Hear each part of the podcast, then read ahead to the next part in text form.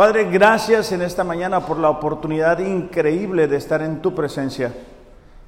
Señor, gracias porque el día de hoy podemos celebrar juntos como tu iglesia estos cuatro años de tu amor y tu fidelidad para con nosotros. Ayúdame, Señor, en esta mañana a exponer tu palabra.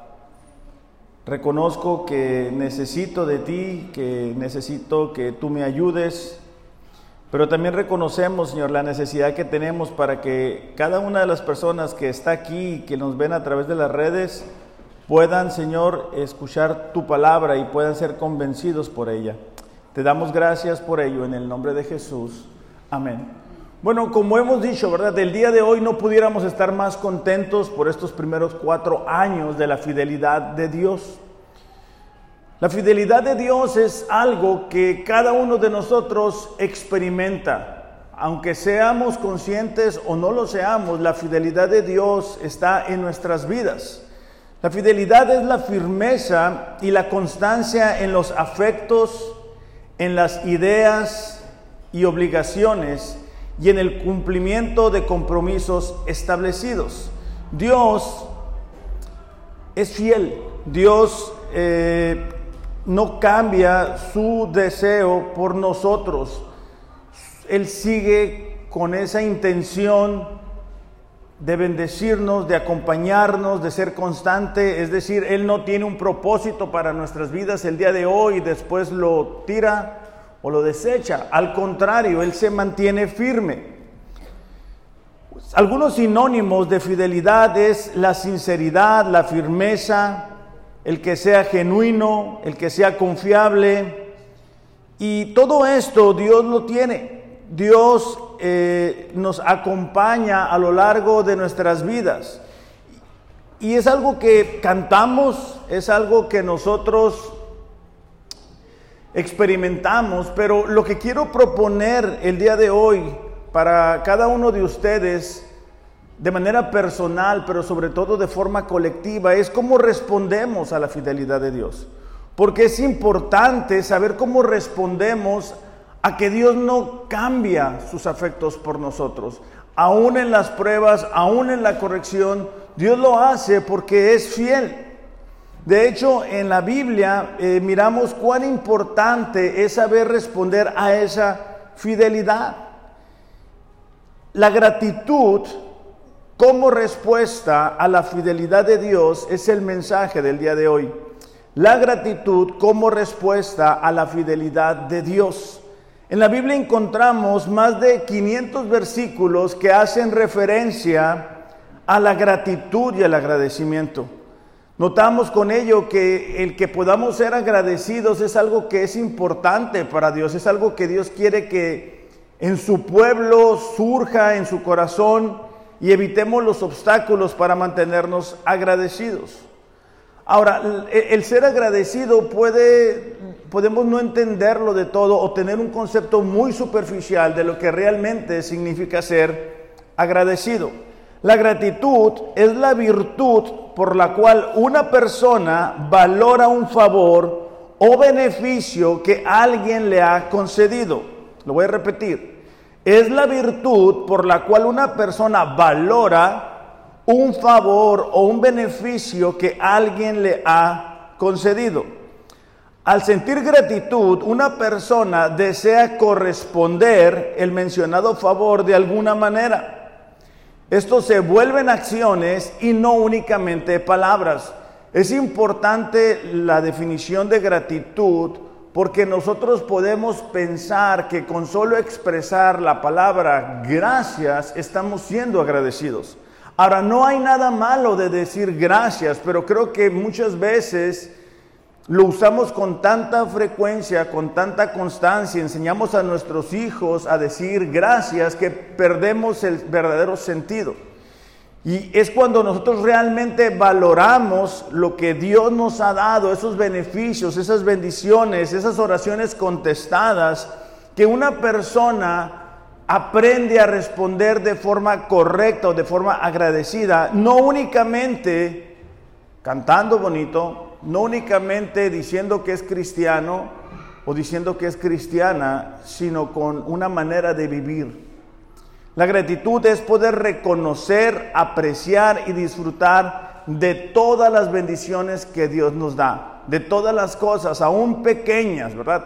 Cuando nosotros logramos vivir agradecidos, no estamos esperando que Dios nos conteste una oración para entonces tener la actitud correcta. No estamos esperando que Dios responda a esa petición que no ha contestado, porque muchas veces nos desanimamos, nos entristecemos como consecuencia de algo que Dios no ha respondido.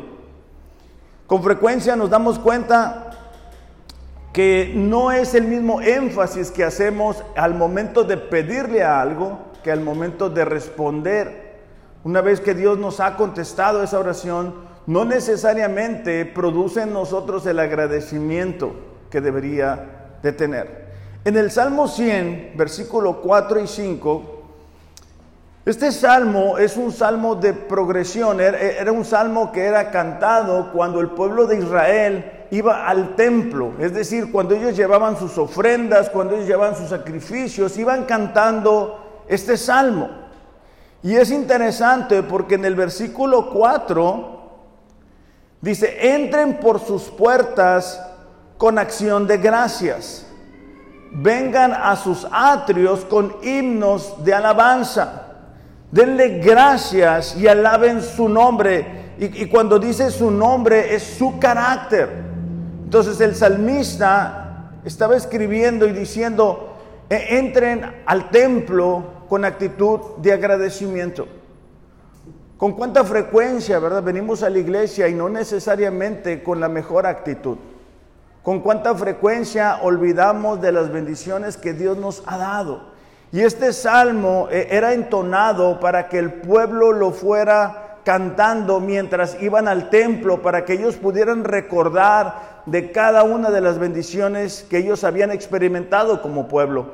Ellos habían sido esclavos en Egipto, ellos habían experimentado el desprecio de las naciones y ahora se encontraban en una posición diferente. Dios los había elegido. Es triste ver cómo a veces como creyentes, como cristianos, no llegamos con la actitud correcta a la iglesia o no nos preparamos con el tiempo, ¿verdad? Para llegar a tiempo a la reunión, para llegar preparado nuestro corazón. Entonces, el pueblo de Israel se preparaba de tal manera que mientras iban llegando al templo, ellos iban recordando cada una de esas bendiciones que Dios les había dado. Dice el versículo 5, porque el Señor es bueno y su gran amor es eterno. Su fidelidad permanece para siempre. Es interesante, ¿verdad? Como dice, el Señor es bueno y su, y su amor es eterno, es decir, no se acaba a pesar de que nosotros podemos seguir fallando, la fidelidad de Dios se mantiene y eso debería de ser un, motivo por la cual nosotros pudiéramos ser agradecidos. El, el mensaje del día de hoy tiene como propósito que nosotros podamos reconocer la fidelidad de Dios en nuestras vidas, pero también reconocer si estamos correspondiendo a esa fidelidad de Dios. Porque con frecuencia creo que nos descuidamos, nos olvidamos de que a pesar de que la fidelidad de Dios está en nuestro diario vivir, no necesariamente correspondemos al amor de Dios. Santiago 1.17, Santiago 1.17, por favor. Ah, mira, ya son mandos que traen su Biblia. Ahí la llevamos, ¿verdad? No voy a parar hasta que todos traigan sus Biblias. Así que ya saben, ¿verdad? Santiago capítulo 1, versículo 17 dice, todo, dice, todo lo que es bueno y perfecto desciende a nosotros de parte de Dios nuestro Padre, quien creó las luces de los cielos. Él nunca cambia, ni varía como una sombra el movimiento. Es decir, Dios no promete algo el día de hoy, el día de mañana se le olvida. Nosotros podemos hacer promesas, podemos comprometernos, pero en ocasiones o perdemos el interés en alguna promesa o somos incapaces de cumplirla. Gracias a que Dios es soberano, es decir, Él puede hacer lo que quiere cuando quiere, que Él es omnisciente, es decir, Él lo sabe todo, Él es omnipotente, Él lo puede hacer todo, Él puede cumplir cada una de las promesas que nos hace a nosotros como su iglesia. Entonces, Él no va a cambiar de parecer. Ahora, quiero que veamos juntos el Salmo 50, versículo 14. Y vamos a ver un aspecto de la gratitud que es muy importante para nosotros como iglesia. Salmo capítulo 50, versículo 14.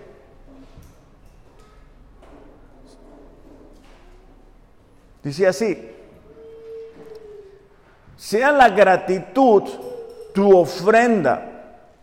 Cumple al Altísimo tus promesas.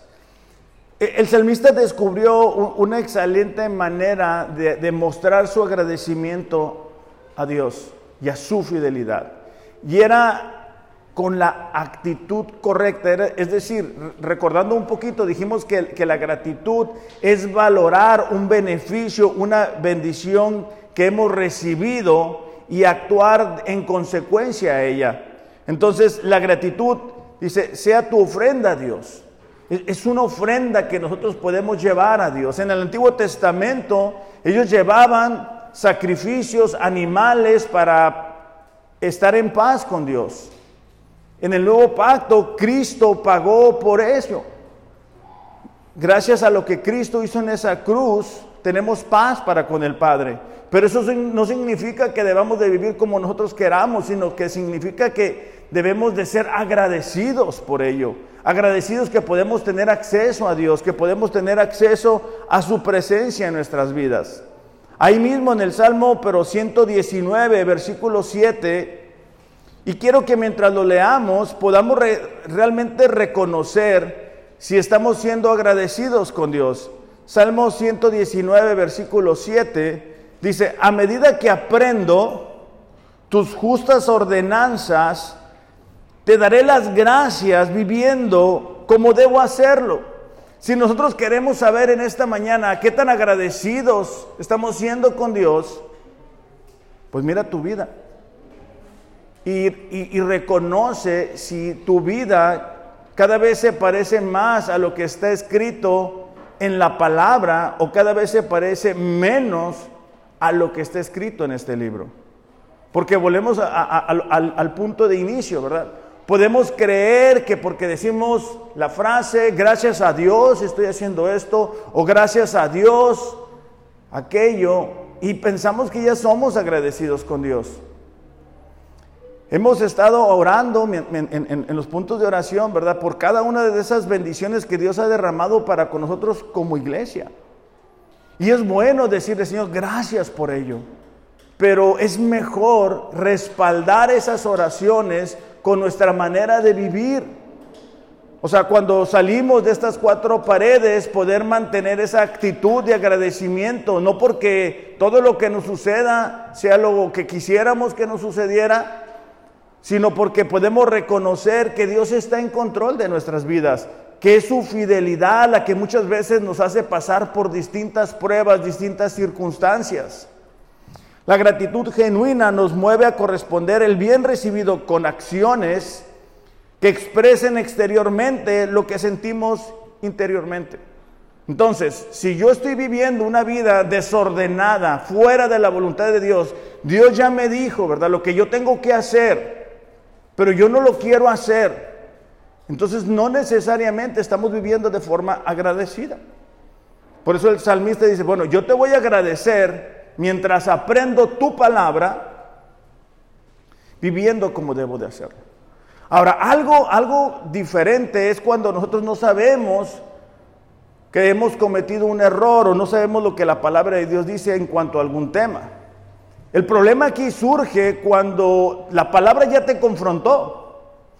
Cuando algún amigo cristiano o a lo mejor el pastor ya te dijo lo que deberías de hacer y tú has decidido ir en una dirección opuesta. Eso, cuando nosotros lo hacemos, es vivir en necedad, iglesia. Y entonces el día de hoy yo quiero que, los que, hemos estado empujando, animándonos, podamos reconocer si, si quizá hemos dejado la palabra a un lado y, no necesariamente estamos viviendo agradecidos, porque volvemos a lo mismo, es algo de lo cual cantamos cada domingo, es algo de lo cual predicamos. De hecho, el que estemos aquí es por la fidelidad de Dios. Cada respiro que nosotros podemos tener es gracias a la fidelidad de Dios, no es por nuestras obras. Entonces, me gustaría que cada uno de nosotros pudiera contestar la siguiente pregunta.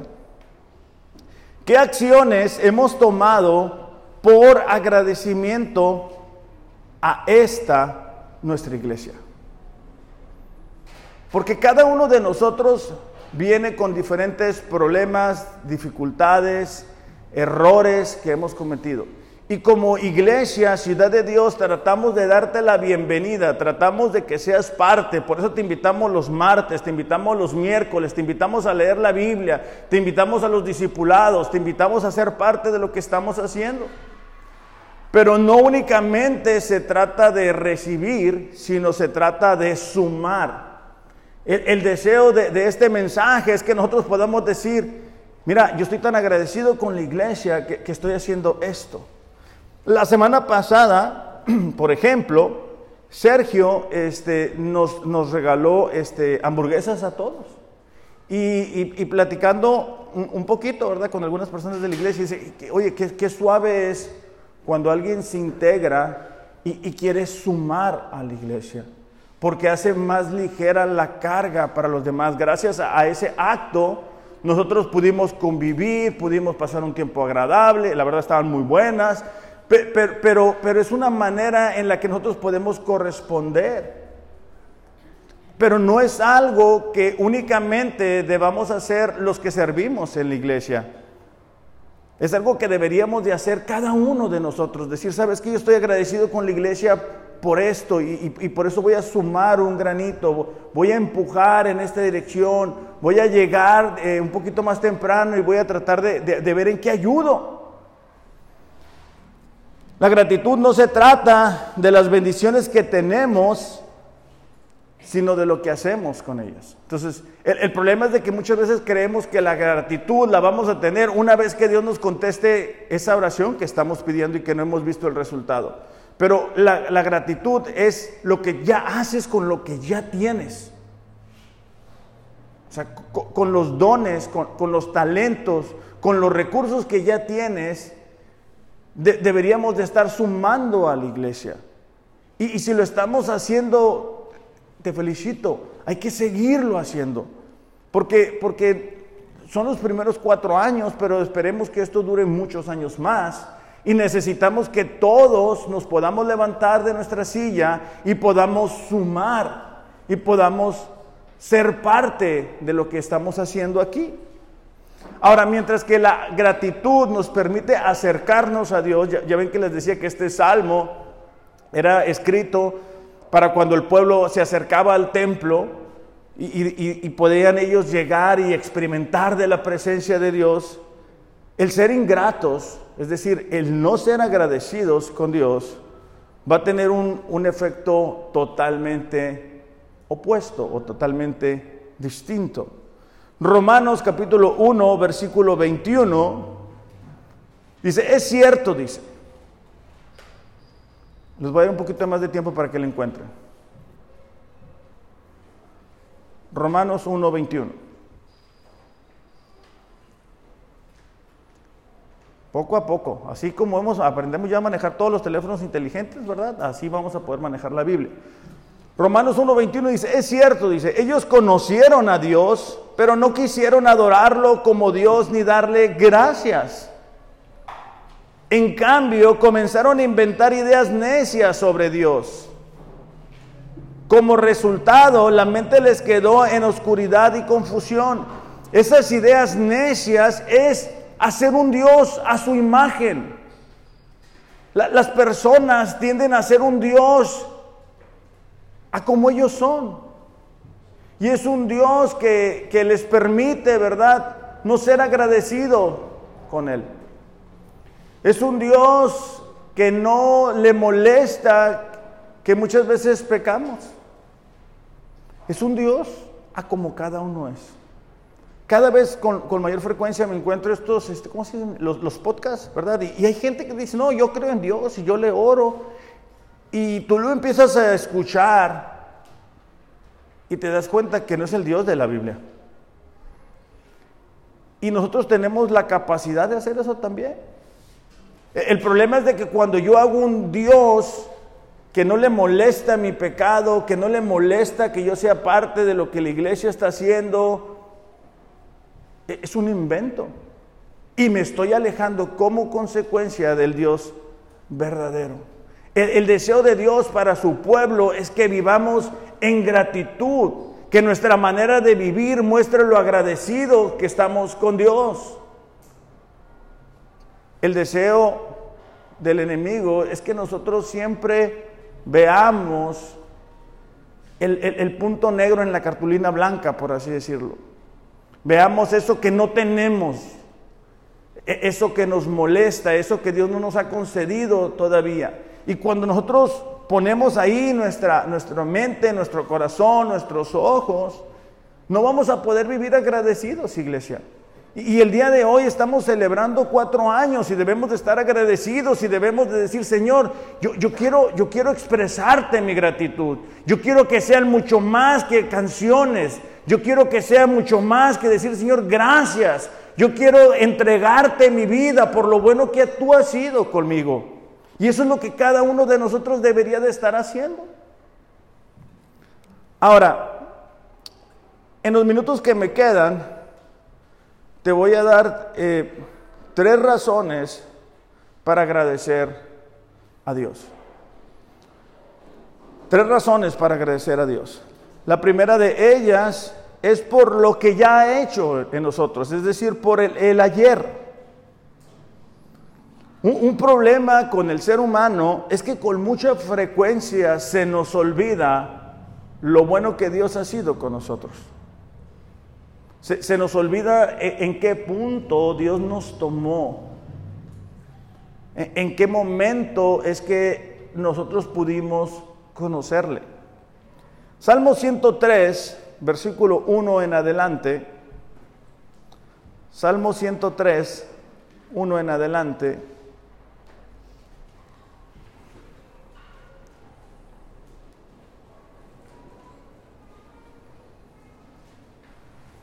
Dice así, alaba alma mía al Señor, alabe todo mi ser su santo nombre. Versículo 2, alaba, dice, alma mía al Señor, y fíjate la siguiente frase, no olvides ninguno de sus beneficios. Eso está escrito porque el ser humano con frecuencia olvida los beneficios de Dios. Estamos orando por un trabajo y Dios no lo contesta y después se nos olvida regresar a Él. E, estamos orando para que Dios abra una puerta de bendición para nosotros, para poder alcanzar ciertas cosas y después se nos olvida que Dios lo hizo así. De hecho, en Deuteronomio capítulo 8, versículo 7, no lo busquen, yo se los voy a leer.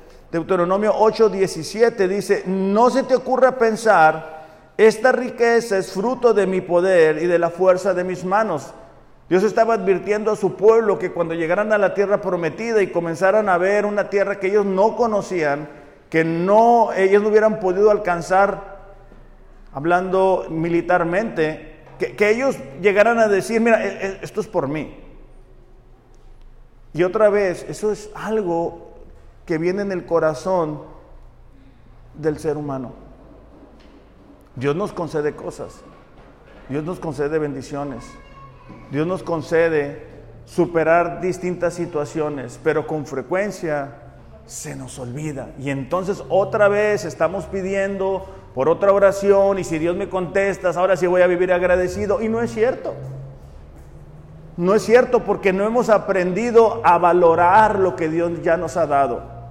No hemos aprendido a vivir conforme a lo que Dios ya nos ha entregado en revelación. Entonces, volviendo al Salmo 103, dice, alaba alma mía al Señor y no olvides ninguno de sus beneficios. Versículo 3, dice, Él perdona todos tus pecados y sana todas tus dolencias. Subrayen la palabra perdona y sana. E, e, el Señor es quien nos perdona nuestros pecados. El Señor fue el que envió a su Hijo Jesús a pagar por nuestros pecados. Vino a vivir una vida perfecta que nos fue aplicada a nosotros. Y Él nos sana de nuestras dolencias, es decir, de los dolores que podemos experimentar, de los sufrimientos, de los quebrantos físicos, pero también emocionales. Cuando nos sentimos solos, cuando nos sentimos cansados, cuando sentimos que, que nadie nos puede comprender. E, e, Él es quien nos sana. Versículo 4 dice, Él rescata tu vida del sepulcro y te cubre de amor y de compasión. Una vez más, les invito a subrayar en sus Biblias, Él, él rescata, Él cubre de amor y compasión nuestras vidas. Todos los días, todos los días pecamos, iglesia, todos los días fallamos, todos los días fallamos en, amar a Dios por encima de todas las cosas. A veces se nos olvida, ¿verdad?, que, que Dios conoce nuestras motivaciones, que Dios sabe lo que estamos pensando en este momento, que Dios sabe lo que hacemos cuando nadie nos ve. Y a pesar de eso, a pesar de eso, Él nos cubre con su amor. Versículo 5 dice, Él te bendice en abundancia y te rejuvenece como las águilas. E, e, esta palabra rejuvenecer es dar nuevas fuerzas. Es como cuando ya nos sentimos muy cansados, ya nos sentimos muy desanimados. Y Él nos rejuvenece, nos, da nuevo empuje, nos da nuevo brío.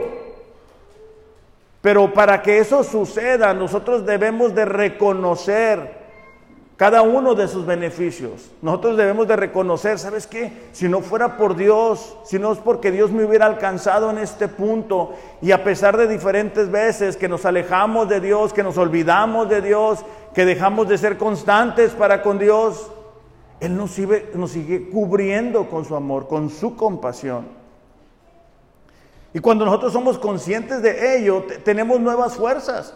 Y si no me lo creen, recuerden esos momentos en que cada uno de nosotros sentía ya no poder más. ¿Qué pasó? Bueno, la gracia de Dios nos sostuvo en esos momentos y por eso es que el día de hoy podemos estar aquí. Entonces, la pregunta para nosotros es, ya, estamos aquí, ¿qué, hacemos con las bendiciones que Dios nos ha dado? ¿Qué, hacemos con el con el cuidado que Dios ha tenido para con nosotros. Qué tan conscientes somos, ¿verdad? De, su perdón, de, su fuerza, de, su compañía, de su respaldo, de su protección, de su provisión, de su amor, de su compasión. Qué tan conscientes somos. Pero como seres humanos, una vez más, tendemos a que se nos olvide. Aunque estamos físicamente aquí, estamos pensando en otra cosa. Aunque estamos en casa, ¿verdad? Y, decimos que, somos cristianos y que Dios es lo más importante para nosotros, con frecuencia la manera en que estamos viviendo no necesariamente se alinea a la voluntad de Dios. ¿Cuándo fue la última vez que nos sentamos a meditar en todas las bendiciones que Dios nos ha concedido? En los evangelios encontramos la historia de diez leprosos que se acercan a Jesús. Jesús les dice, ¿verdad? Vayan y preséntense. En el camino los diez experimentan de la sanidad. Pero lo interesante es que solamente uno vuelve con Jesús a darle gracias. Y Jesús le dice, ¿dónde están los otros nueve? Que eso no nos pase, iglesia. Que, que no se nos olvide que lo que tenemos y lo que somos es, es por lo que Dios ha hecho, que es su fidelidad. No somos nosotros.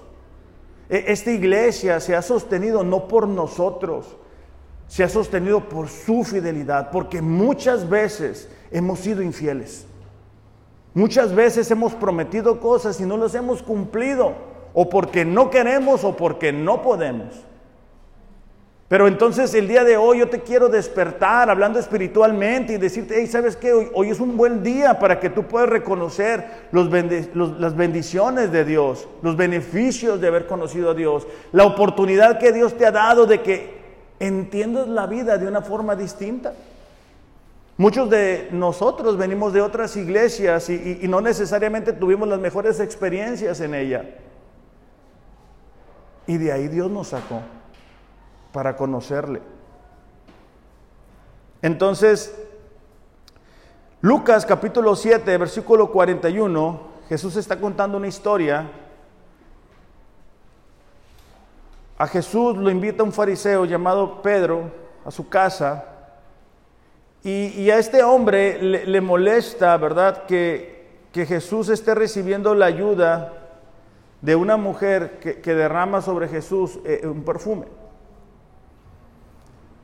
Y él está incómodo y Jesús conoce los pensamientos, sabe que, la incomodidad que está produciendo en este hombre, ¿verdad? Porque una mujer ha derramado un perfume muy caro sobre Jesús. Y le, va a contar una historia que, espero que nosotros pueda un, un eco. Un hombre dice, prestó dinero a dos personas 500 piezas de plata a una y 50 piezas de plata a la otra. Sin embargo, ninguno de los dos pudo devolver el dinero, así que el hombre perdonó amablemente a ambas y les canceló la deuda. Es decir, a quien debía 500 y a quien debía 50 monedas. Jesús le está preguntando al fariseo, ¿quién crees que lo amó más? ¿Ustedes qué creen?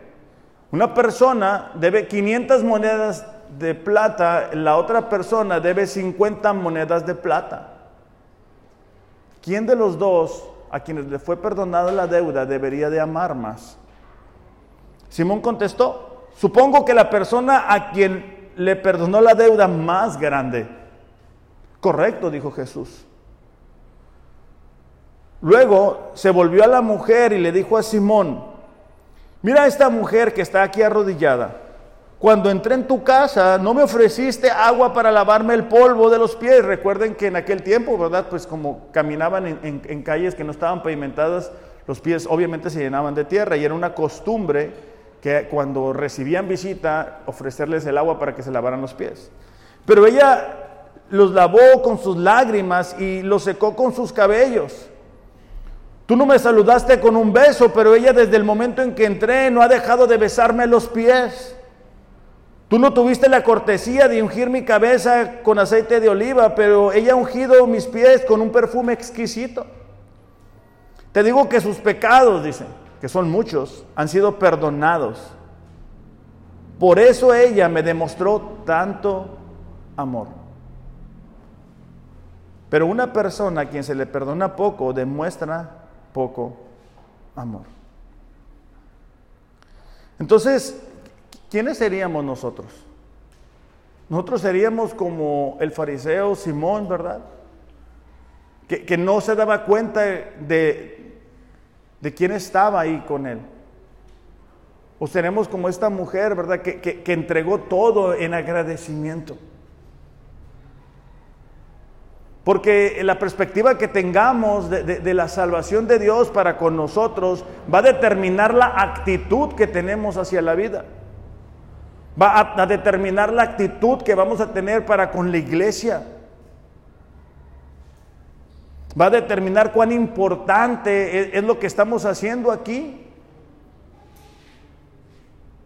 Va a determinar en qué lista ponemos a Dios, en qué lugar de nuestra lista para ser parte de, lo que Dios quiere hacer como iglesia, pero también como personas. Ahora, la, gratitud no todo el tiempo va a ser fácil. Porque cuando Dios te contesta una oración, en ese momento que tú sientas gratitud, pues lo hace cualquiera. Pero demostrar gratitud, aun cuando no vemos la respuesta a algunas oraciones, eso solamente lo puede hacer un cristiano genuino. Entonces, tengamos tantas acciones de gracias que nuestro agradecimiento se convierta en un estilo de vida. Porque el agradecimiento, iglesia, es, es la memoria del corazón. No es algo que venimos y cantamos únicamente. Es algo que hacemos en nuestro diario vivir. Muchas veces por amor a alguien no hacemos algo. Muchas veces por amor a los hijos nosotros nos sacrificamos. Dejamos de hacer cosas por amor a ellos. No deberíamos de hacer más por nuestro Dios que nos perdonó y que nos ha sostenido todo este tiempo. Estar conscientes quiénes éramos antes de conocer a Dios y valorar los cambios que ha hecho Dios nos va a permitir mantenernos firmes, recordar, mira yo, cómo era mi vida antes de ser cristiano, cómo era mi vida antes de conocerle. ¿En dónde estaba yo? Pues estábamos en una quiebra espiritual.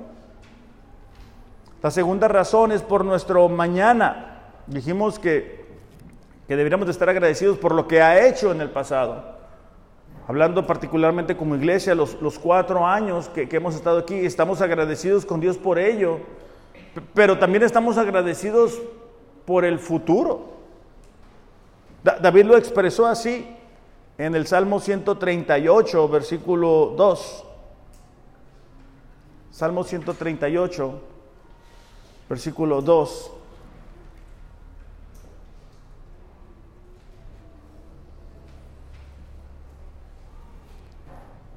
Dice, me arrodillaré en dirección a tu santo templo para darte gracias por tu amor y tu fidelidad. Pues has puesto tu nombre y tu palabra por encima de todas las cosas. No únicamente deberíamos de dar gracias por lo que Dios ya ha hecho, sino que deberíamos de dar gracias por lo que va a hacer. No todo el tiempo va a ser lo que nosotros quisiéramos o lo que nosotros pensamos o, como nosotros quisiéramos que sucediera. Pero deberíamos de darle gracias porque su voluntad es buena, es perfecta y es agradable. Porque su fidelidad, ¿verdad? Se mantiene firme. Porque Él siempre está buscando lo que es mejor para nosotros como sus hijos. De hecho, en mismos Salmos, pero 56, versículo 10, Salmo 56, 10.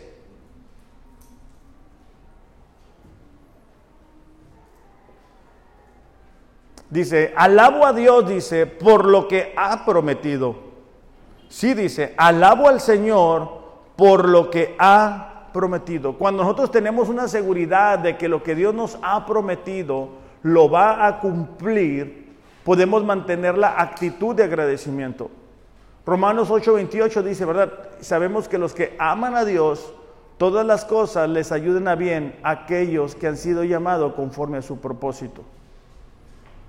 Entonces, sean cosas agradables o no agradables, debemos de darle gracias a Dios por el futuro, por lo que Él nos ha prometido.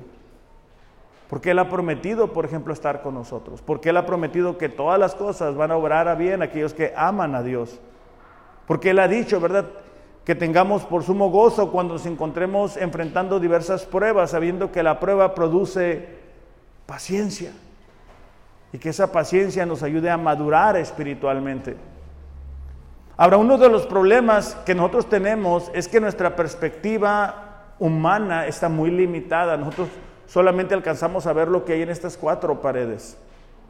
Y, cuando, cuando creemos que por nuestras circunstancias Dios ya no nos va a cumplir, comenzamos a dudar, comenzamos a sentir miedo, comenzamos a sentir incertidumbre. ¿Será que, Dios sí me va a cumplir? ¿Será que Dios sí está conmigo? El mismo Salmos dice, todos, perdón, pero los planes del Señor se mantienen firmes para siempre sus propósitos, dice, nunca, nunca serán frustrados. O sea, lo que Dios quiere hacer, Él lo va a cumplir porque solamente Él lo puede hacer. él no está limitado a nuestras circunstancias, Él puede cambiar nuestras circunstancias. En cualquier momento Él puede hacer lo que Él quiere hacer. De, hecho, eh, aprovecho, ¿verdad?, para decirles que después del estudio de la búsqueda de Dios vamos a tener un estudio de la providencia de Dios. Y, la providencia de Dios es que Él hace lo que quiere hacer, es decir, Él está en control, pero lo que Él quiere hacer lo hace para cumplir sus propósitos en nuestras vidas. Entonces, sus planes, que son sus propósitos, Él los va a llevar a cabo. A lo mejor el camino no nos agrada, como, porque no, no, no vemos lo que nosotros quisiéramos ver, nosotros no lo hubiéramos hecho así. A nosotros nos produce dolor ciertas cosas, pero Dios está cumpliendo su voluntad. Por eso debemos de estar agradecidos por el futuro, por a dónde nos lleva. En la historia de José podemos ver esto. Salmo 105, versículo 16 al 21. Nosotros cuando leemos la historia de José nos enfocamos en decir, pobre José, José el, el, de los sueños, ¿verdad? Que es vendido por los hermanos, después es llevado cautivo, después lo ponen en prisión de forma injusta. Y nosotros decimos, pobre José, ¿Por qué, por qué, le pasó eso? Porque fue olvidado, ¿verdad?, cuando interpreta el sueño. Desde nuestra perspectiva es así. Porque nosotros qué queremos? Nuestra comodidad. creemos que la vida se trata de nosotros, de que nosotros estemos a gusto. Pero Dios estaba cumpliendo su promesa de preservar a Israel. Fíjate, en el versículo 16 dice, mandó hambre a la tierra de Canaán y cortó la provisión de los alimentos. ¿Se acuerdan cuando los hermanos van a visitar al faraón de Egipto? E, e, ellos van porque hay crisis en Israel y ellos tienen que salir y buscar el alimento que está almacenado en Egipto. Luego dice, envió a un hombre a Egipto delante de ellos a José, quien fue vendido como esclavo. Le lastimaron los pies con grilletes y en el cuello le pusieron un collar de hierro. Versículo 19. Hasta que llegó el momento de cumplir sus sueños, el Señor puso a prueba el carácter de José.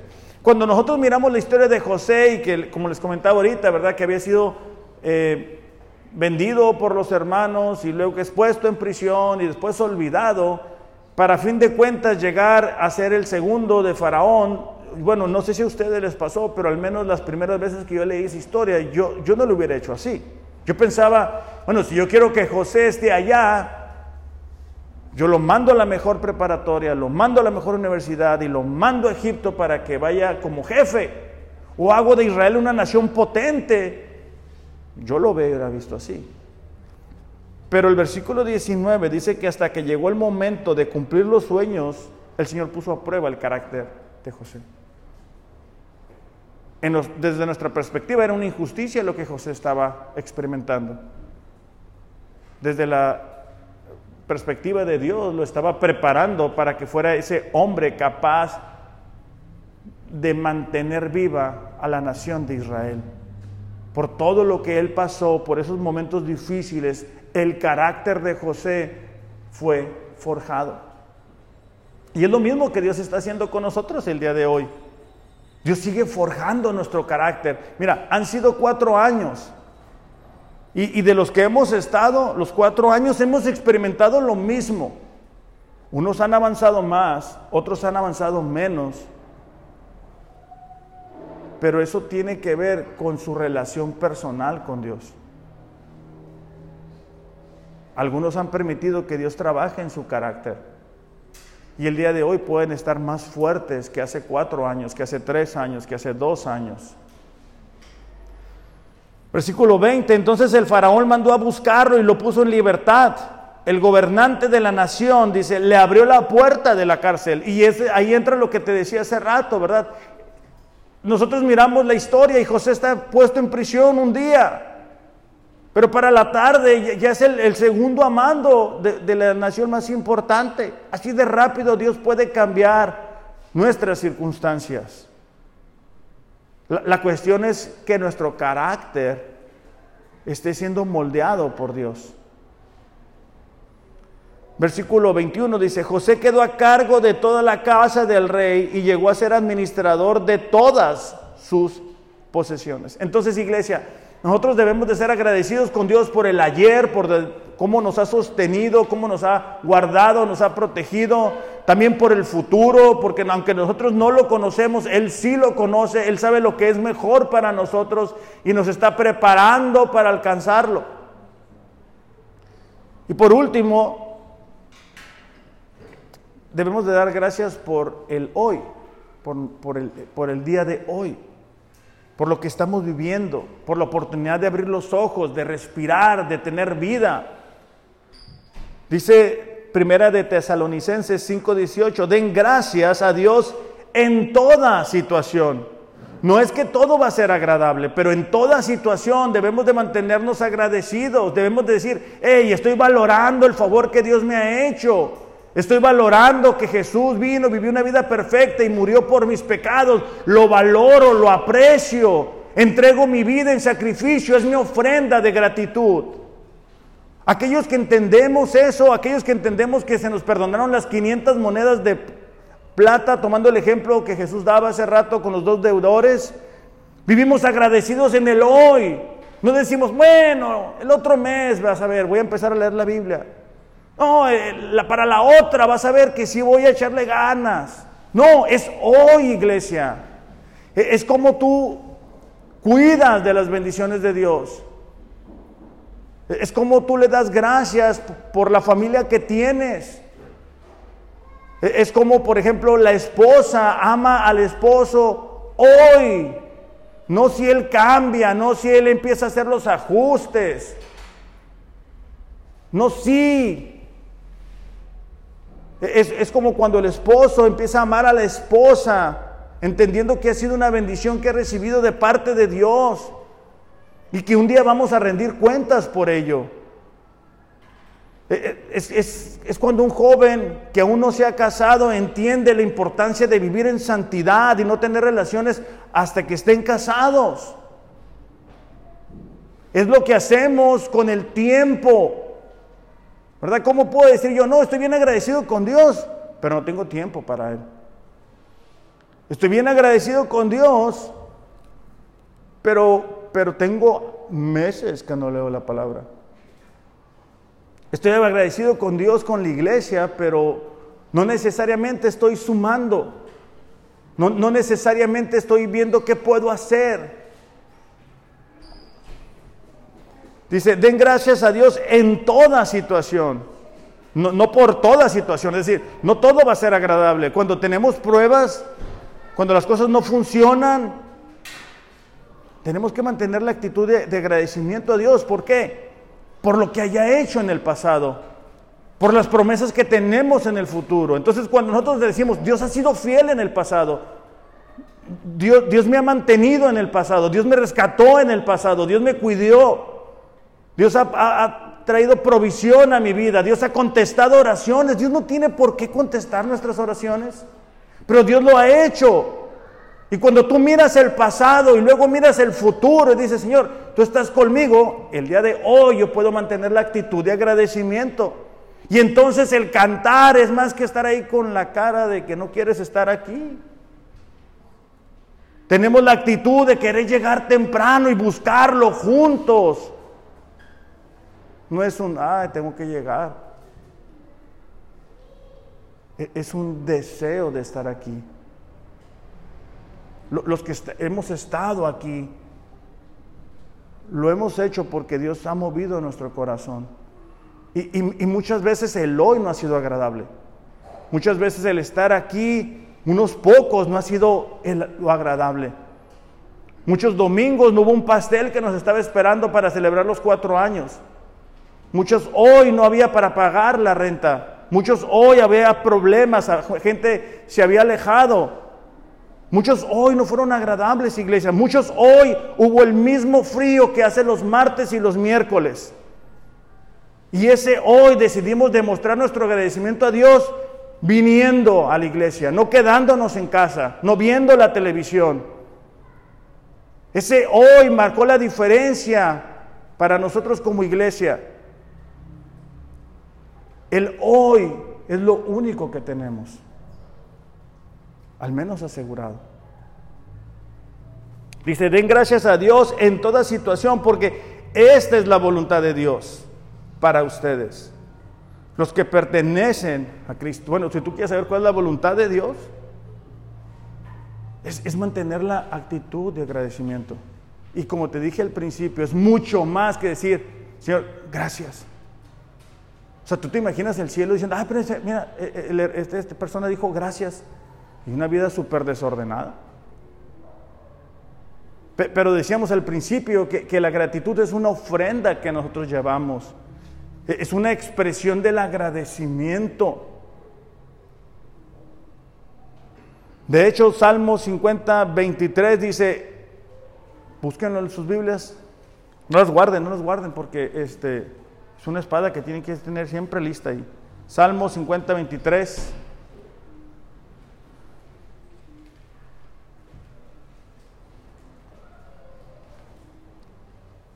Dice así, pero el dar gracias es un sacrificio que verdaderamente me honra. Y una vez más, la gratitud es cuando nosotros valoramos un beneficio recibido y decidimos corresponder a ese beneficio que hemos recibido. Es algo muy triste cuando miramos la historia de Israel en, en la escritura, pero Salmo 106, versículo 7 dice, nuestros antepasados en Egipto no apreciaron los milagros que hiciste. Olvidaron, dice, las numerosas obras de tu fiel amor. E, esta nación había visto de primera mano la provisión de Dios. Habían visto las plagas destruir a la nación más importante. Habían visto que el mar se había abierto. Pero no lo apreciaron. Y el día de hoy hay muchos cristianos que han visto los milagros de primera mano, Estuviste orando por la sanidad de alguien y viste la respuesta de Dios. Estuviste pidiendo a Dios por algo y Dios te respondió. Pero no necesariamente lo hemos apreciado. No necesariamente hemos correspondido a Dios como dijimos que lo íbamos a hacer. Dice, olvidaron las numerosas obras de tu fiel amor. Iglesia, no debemos olvidar las numerosas obras del amor fiel de Dios de estos cuatro años. Y se lo llevamos a la vida de cada uno de nosotros, del tiempo atrás. Algunos estuvieron expuestos a perder la vida. Algunos estuvieron a punto de perder a un ser querido pero el, diario vivir les ha llevado a olvidar las numerosas obras del amor de Dios en sus vidas. Ese mismo salmo, pero en el versículo 13 y 14, está numerando todo lo que Dios ha hecho por su pueblo. Dice, sin embargo, dice, que pronto olvidaron lo que él había hecho. No quisieron esperar un consejo. En el desierto, dice, dieron rienda suelta a sus deseos. En medio de la dificultad, de las circunstancias, e-, ellos, ellos no quisieron esperar lo que Dios les estaba queriendo decir. Ellos dieron rienda suelta a sus deseos, a lo que ellos querían hacer. Es como cuando yo hablo con algunas personas y les digo, mira, la Biblia dice esto. Ah, sí, pero yo quiero hacer esto. Te lo digo desde el fondo de mi corazón. Es por tu bien. Muchas veces el, ser agradecido con Dios no es lo más agradable que hacer. Pero, decíamos hace rato, ¿verdad? Es una ofrenda. Es una ofrenda obedecer a Dios. Es una ofrenda cuando retenemos nuestra lengua para no decir, para no chismear, para no mentir. Es una ofrenda cuando evitamos ver cosas que, no agradan a Dios.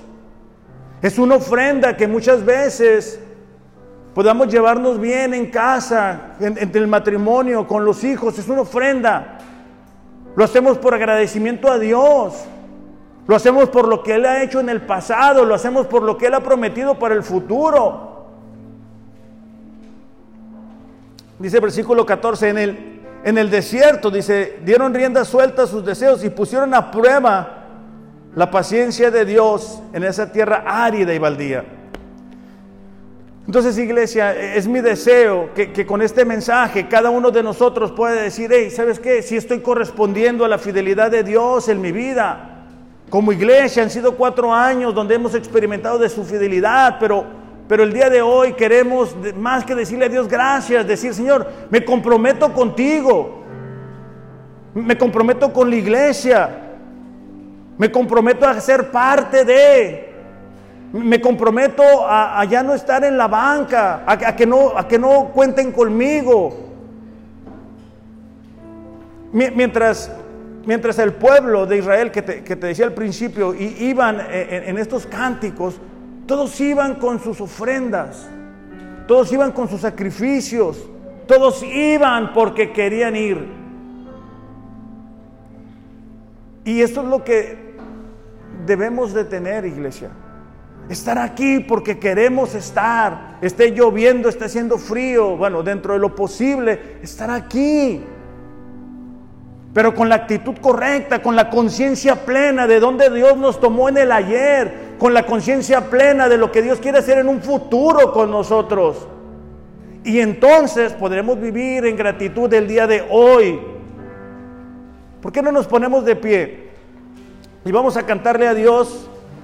Yo voy a despedir este tiempo, pero, pero la intención es que podamos despedir este tiempo siendo conscientes de la fidelidad de Dios para con nosotros. Y, te lo digo desde el fondo de mi corazón, si, el día de hoy tú puedes reconocer, sabes que no, estoy viviendo de forma agradecida con Dios, hoy puedes comenzar. No te esperes a mañana, ya que sea lunes. E, e, el día de hoy, dale gracias a Dios por lo que ya ha hecho, dale gracias por sus promesas y comienza a vivir agradecido el día de hoy. Padre, te damos gracias en esta mañana por estos cuatro años. Pero, Señor, te damos gracias por la vida de cada una de las personas que están aquí.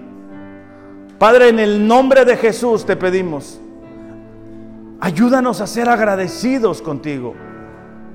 Ayúdanos a recordar cada uno de tus beneficios del ayer, del pasado.